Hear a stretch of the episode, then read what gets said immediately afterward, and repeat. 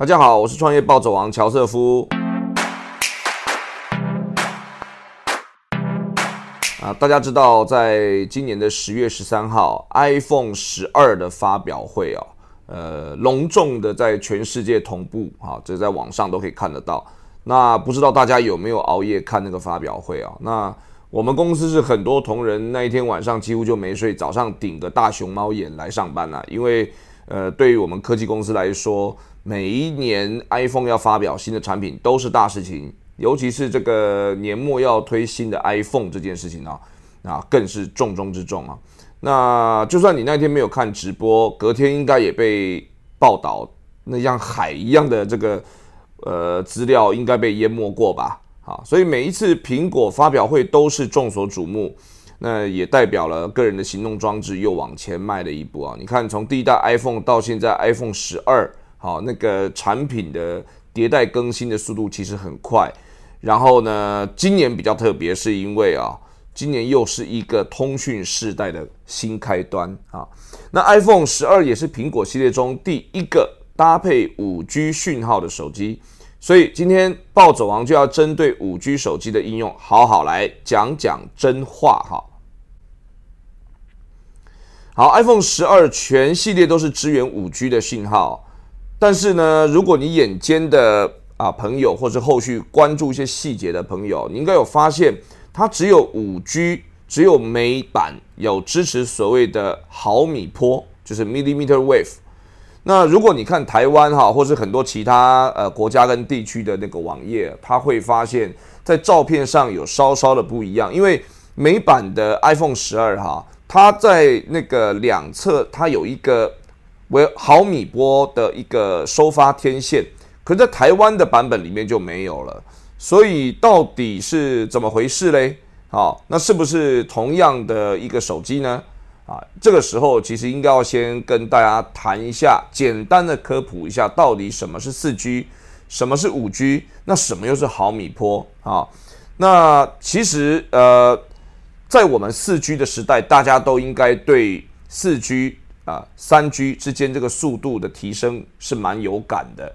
可是啊，呃，你常常在用通讯器材的朋友啊，手机的重量用户啊，你可曾知道一件事哦？如果根据国际啊这个通讯规范组织叫 UIT，他们所定义的四 G 哈，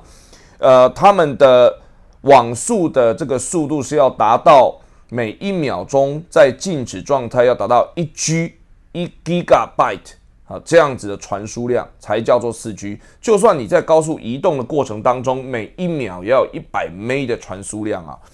诶，你现在回想一下哈，你在过你在使用这个四 G 手机的过程里面，你真的达到过每秒一 G 过吗？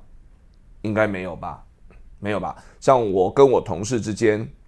要传一个呃 PPT，可能那个 PPT 两三百 M，因为里面很多高清的影片啊。哇，都要传很久，你跟那个小绿条远远就是慢慢跑，有没有？好，就算中间是经过一个中继站的这个呃变数，如果今天我跟呃我要直接把我呃本地端的一个呃档案传到云端，你发现它远远不到一 G 啊，连一百 M 都都没有啦，几十 M 都已经很很厉害了，对不对？所以哈，你只要打电话去啊你的电信公司，然后你跟他讲说。哎，为什么我这边的网速这么慢？四 G 的定义不是每秒钟要有一百 M 到一 G 的传输速度吗？它永远标准答案都是跟你说，哦，这要是你当地的使用人数还有网络的状况而定啊。所以事实上哈，呃，如果大家回想一下，在四 G 的时代啊，中华电信、远传、台科大、亚太各家不同的公司，好，你回想一下，有人说它的这个呃频段是七百。好，有人说是八百，有一千八的，甚至有两千六的。好，那其实这些都是代表的，就是所谓的频率。大家要先有个观念呐，就是如果在传输这个网络的速度的过程当中，它提到的是频率越高，那就代表了是它传输的速度就会更快。好，所以。啊，到毫米波它是什么概念呢？毫米是 millimeter，好，那大家如果不是理工科的，就听起来可能有点费劲，就当成科普听一下好了。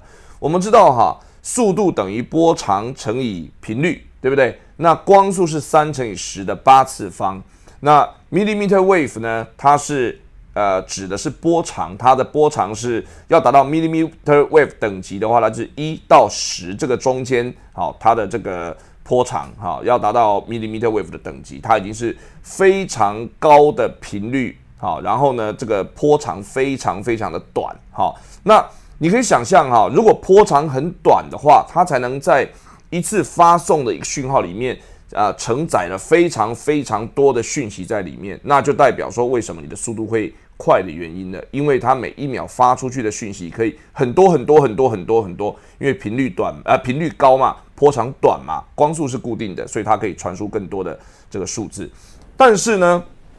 在五 G 的时代里面，首先首先哈，大家要先明白四 G 跟五 G 它是一个商业的定义。当然，像 UIT 这种国际单位，它有比较明确的把呃四 G 跟五 G 的速度的要求跟一些其他延迟的要求明确的定出来。但到底它四 G 跟五 G 还是一个所谓商业的定义。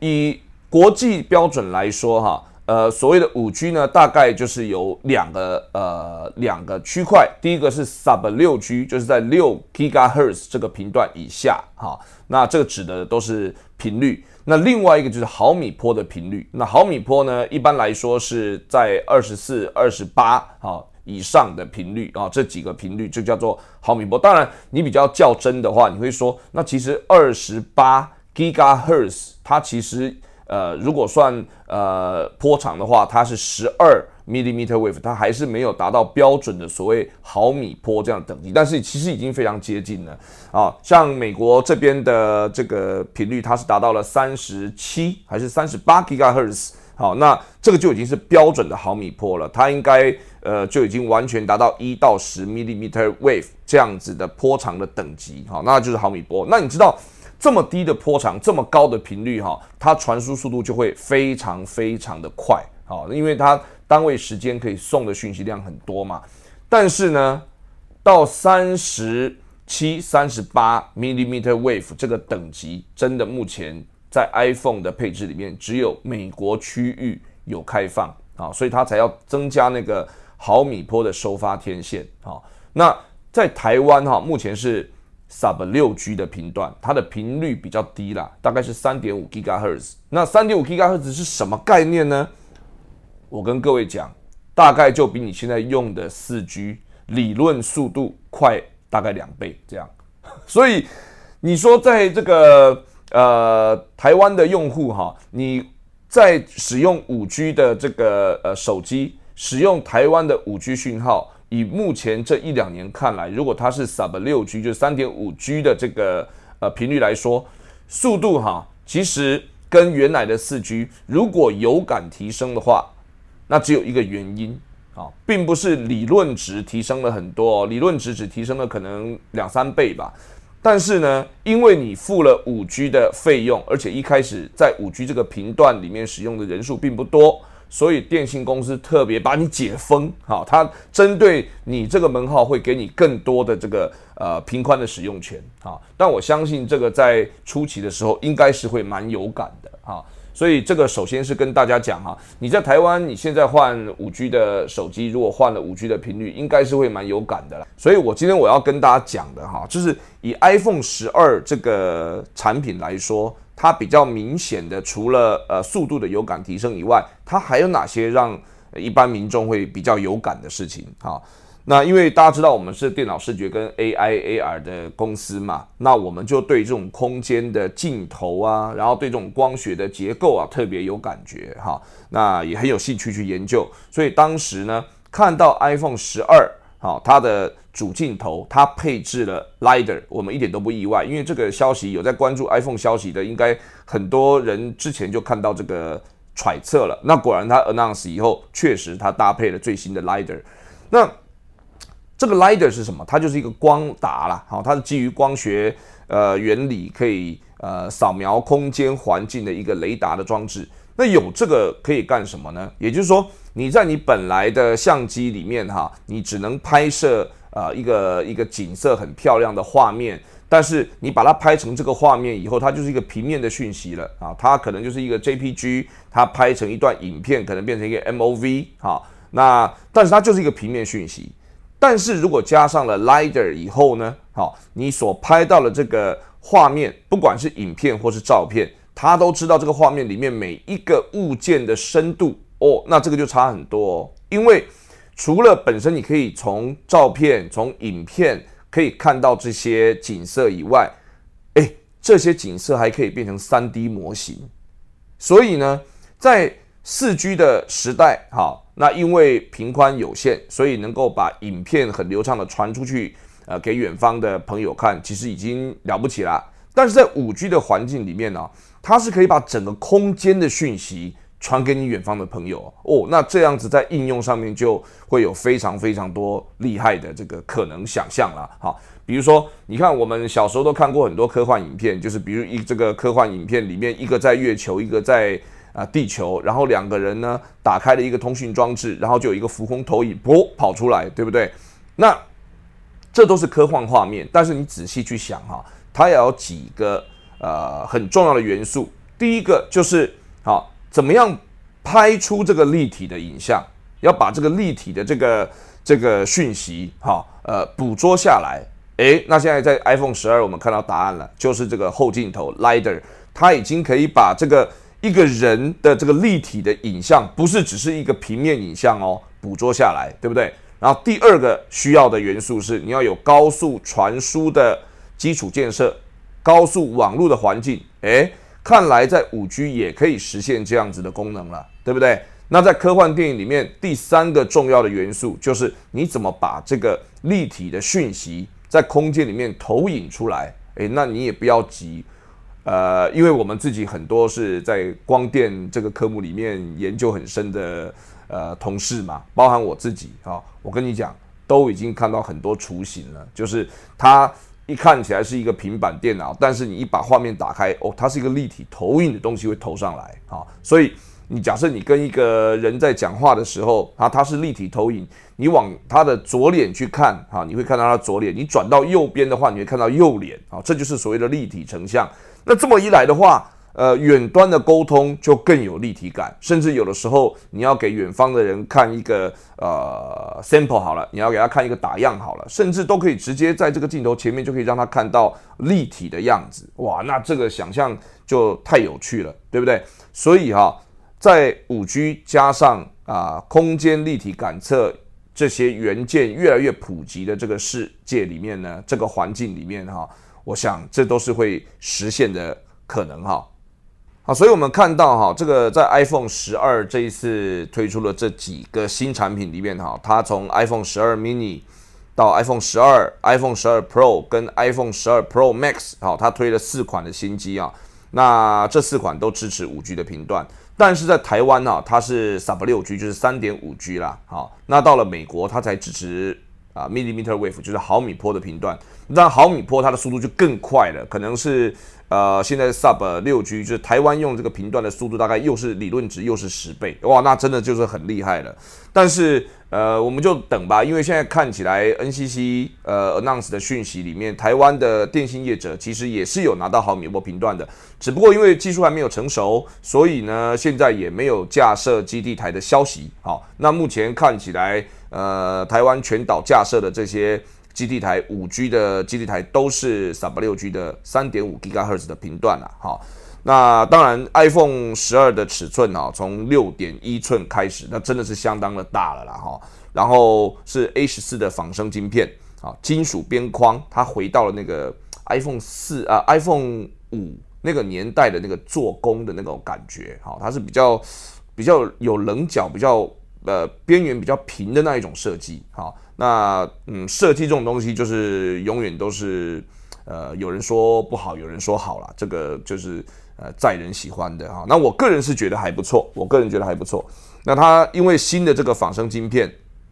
又提高了它的运算的效能哈。那不管任何一个款式呢，它都是采双镜头以上的设计，好，并且可以支持磁吸无线的这个充电功能，哈。那颜色也有很多啦，哈。那黑色、白色、绿色、蓝色，好啊，还有红色，五个颜色可以选择。那 iPhone 十二的 Pro，哈，有金色、银色、石墨色。所以你如果要知道人家用的是 Pro 或者是 iPhone 十二。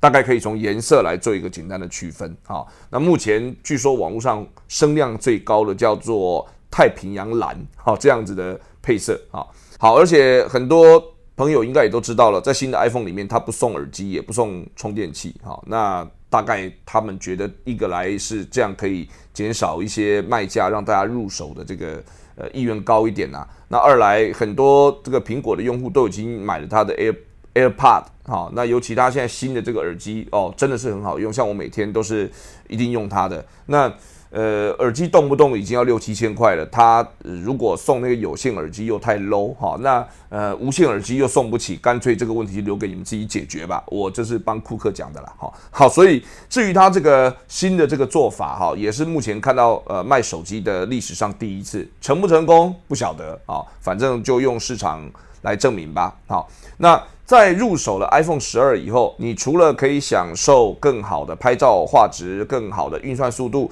它如果你买到的是 Pro 以上的等级的话，你还会有 LiDAR 三 D 感测的装置。有了这样子的配置以后，你会发现呢，在呃一般的生活里面，到底有哪些新的这个应用可以期待？好，那首先当然就是呃它的 AR 的效果会变得更好了。好，如果你本身是关注扩增实境这些。啊，使用的体验的用户的话，你会发现配置了 LiDAR 的后镜头以后，它会有非常多的特异功能可以出现啊。比如说，我看到已经有很多，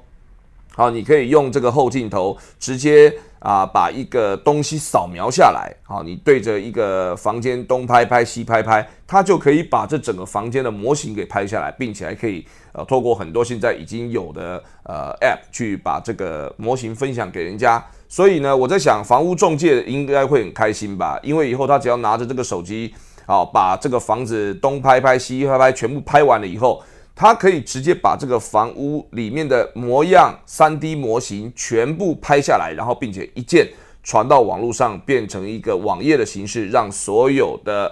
啊浏览者去浏览。哦，你也可以就是把这个。呃，功能用在，比方说你要拍一个样品，好，把这个样品拍下来以后，变成一个三 D 的模型，让人家去阅览，哈。当然，现在看起来就是说软体还没跟上来，因为毕竟硬体才刚刚发布嘛。我们目前看到很多的软体呢，它在扫描的效果还并没有办法做得很精呢。好，那扫扫房子是可以，因为毕竟是看房嘛，你可能并不需要看到那个一平方米里面很细的这个解析度啦。但是如果你是要看一个工艺品，那可能现在的软体就还跟不上。我们可以期待一下啊，所有的软体开发的厂商，他们慢慢把这些应用啊升级以后，是不是可以真的实现以后自己拿 iPhone 就可以拍出一个啊很漂亮的 3D 模型，然后把它变成可以一个远端协作沟通的一个标准的工具，这是可以期待的。再来就是因为呃，它已经到达 5G 的这个环境了哈，所以呢。呃，理论上它的 Edge Computing 可以更厉害一点啊？什么意思呢？就是以前很多的软体哈，它要在手机里面运算。那大家知道，呃，进入 3D 的环境以后呢，任何一个模型的这个容量都是很大的哈。那不管你手机买到多大的容量啦，你每天都要读这些 3D 的这些讯息哦，它一定是非常占你手机的这个记忆体的哈。所以。啊，你也可能发现多一点这个应用下载了以后，手机会变钝，就连 iPhone 也不例外，哈，或者是马上你的这个呃硬碟的空间就已经快结束了。那在五 G 的环境里面呢，因为它又加上了深度感知的这个镜头，所以如果加上边缘运算，也就是说，其实你并不需要把这些东西全部的存在你的手机里面。你只要需随时需要调用的时候呢，从云端去调用这个模型，因为它下载的速度会非常快，所以你基本上从云端下载的速度，跟你从你手机里面的记忆体里面读出来的速度已经不会差很多了，你就不会有这一种诶还要下载等很久的感觉，打开点击马上可以用好，那这样的话，你就可以释放很多手机里面的这个记忆体的这个消耗的状况。啊，那这个大概都是在未来 iPhone 十二加上五 G 的环境里面，比较会让呃民众有感。那我预测的这个可见的未来啦。好，那在节目最后也要再提一下，因为从啊以前的一 G、二 G、三 G、四 G、五 G 啊，那到未来一定会有六七八九 G。好，那其实这个速度真的是很快哈。那暴走王我，我记得我在读大学的时候，那个时候大家都还在用 BB CO 我们当时只要有人呃 B B 扣响啊，就会觉得哇，你用的是很先进的通讯器材。然后后来。呃，零九零的手机，啊，有一点历史年份的听众朋友都知道我在讲什么啦。那个时候一开始的时候，手机很大，要背一个天线，后来变成黑金刚，哈，因为通讯费很贵，所以听说黑金刚这种零九零手机，哦，最常拿来使用的功能，并不是啊。通话，而是炫耀，而且是告诉他你的身份地位。还有人说用它拿来打架也很好用，因为做的很坚固，对不对？然后到了第二代手机，那这开始变 GSM 了，好，然后要插卡了。然后呃，以前在第一代零九零的时代，很多人他的号码听说会被盗拷，那在二代以后就不会有这个问题，因为都是吃 SIM 卡了啊，然后可以传讯息了，好，然后到了第三代通讯手机。好，三 G 时代哇，那就是跨时代的一个一个感觉了。因为像以前嘛，我们要传照片哈，早期有什么 MSN 交友、雅虎奇摩交友，相信年轻的听众都已经不知道我在讲什么了。你听到这边你还知道我在讲什么，代表你也有一点年份了。那那个时候都要把相片先印出来，然后扫描，才能够透过 email 去传输嘛。但是在三 G 时代以后，这个情况就越来越少了，对不对？因为你可以直接用手机拍照，直接就用三 G 的这个呃频宽传到网站上，所以那个时候有一些什么台北林客啊、无名小站呐，或一些交友网站，很多人就用手机拍照了啦。当然那个时候手机拍照的画面解析度一百多万就已经很厉害了，但是到了四 G 时代，开始人家用这个东西拍更高清的像素，有照片也可以用这个拍影片。结果造成了一大堆的自媒体，哈，YouTuber，然后抖音，对不对？然后各种的 Instagram 上面都是用这个东西来拍，用手机就可以做电视台了。好，这跟我们以前小时候的理解不一样啊！你以前，以前我的记忆中就是你要做一个啊 KOL，以前叫做这个媒体带风向的这个主播，你一定都是要。哇，这个在电视台里面经过层层考试，然后非常困难才能被甄选上嘛。我小时候的最有名的主播就是盛竹如跟沈春华，对不对？现在变成老高跟小莫，是不是？还有呃，我我每次听我儿子他在看的那个呃 YouTuber 叫阿神，各位有有有看过这些人吗？一定有嘛。因为现在在看自媒体的阿神就是玩那个那个什么 Minecraft，他就是每天把他打游戏的画面录起来，加上他的这个解说。那既然有将近三百万个人去点啊，这个去去去订阅他的频道，然后我看了那个那个广告费转换器，它这样子一个月的广告费就是两三百万台币，天哪！这个在三 G 时代以前是想都没想过的，诶，到了五 G 又会一定有不一样的应用啊！我觉得五 G 最重要的是传输速度变快了以后，空间的互动的这种应用会变得非常非常多。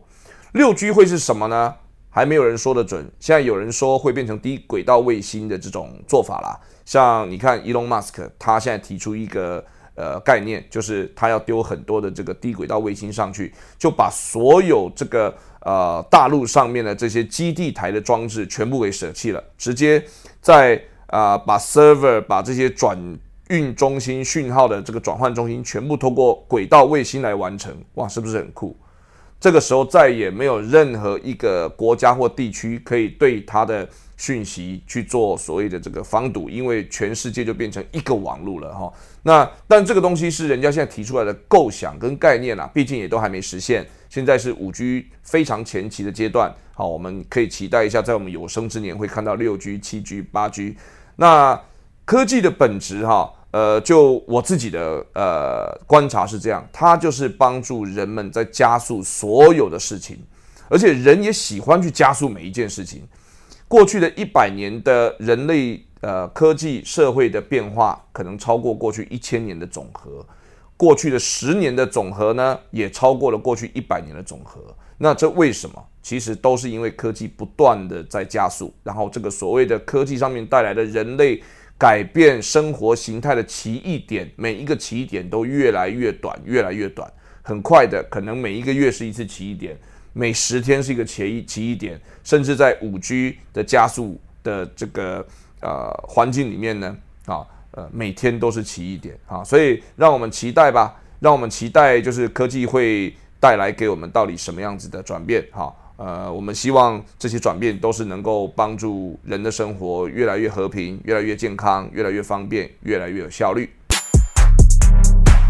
好，我是创业暴走王乔瑟夫啊，今天跟大家分享先到这边。那如果对我的频道有兴趣的朋友，欢迎订阅、转发跟分享哦。